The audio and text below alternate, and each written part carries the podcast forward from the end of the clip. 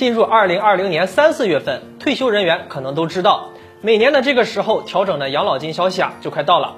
按照惯例，我国会在每年的三四月份开始陆续公布各地的养老金调整政策。最近关于养老金上涨也有一些利好的消息，很可能有力的助推养老金的上涨。接下来就和大家一起分享下，第一个是关于养老金上涨的问题。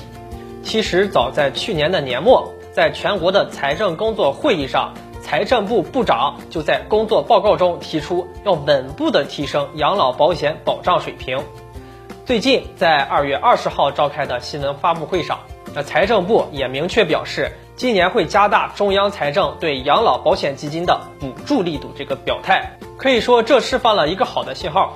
大大的增加了养老金上涨的可能性。第二个，前段时间人社部、财政部和税务总局研究制定了阶段性减免企业社会保险费的通知。根据通知。国家将对很多企业，尤其是中小企业，减免养老、失业以及工伤保险的三项的单位缴费部分阶段性的减免，优惠期从二月份延续到六月份。同时呢，国家将加大中央财政对养老保险基金的补充力度和养老保险基金中央调剂力度等办法，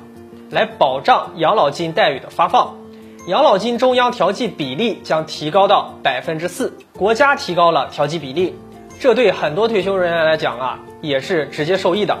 因此大家也不用担心个别地区养老金收支问题会影响个人待遇的发放，因为国家是可以帮你调剂的。第三个就是执行多年的划转部分国有资本充实社保基金政策，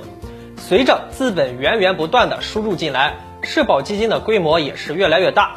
通过专业投资团队运作。取得了大丰收。全国社会保障基金理事会副理事长陈文辉在年初就表示，二零一九年全国社会保障基金投资收益额超过了三千亿元，投资收益率达到了百分之十五点五。